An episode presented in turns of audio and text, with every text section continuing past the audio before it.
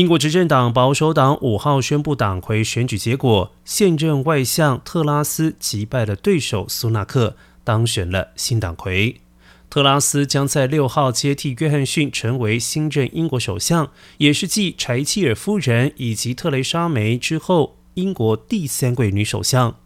特拉斯在发表胜选演说时揭示执政目标，誓言兑现减税承诺。并且应对能源价格飙涨的问题，他说将在一周之内提出计划，应对不断上涨的能源价格，并且确保未来燃料供应。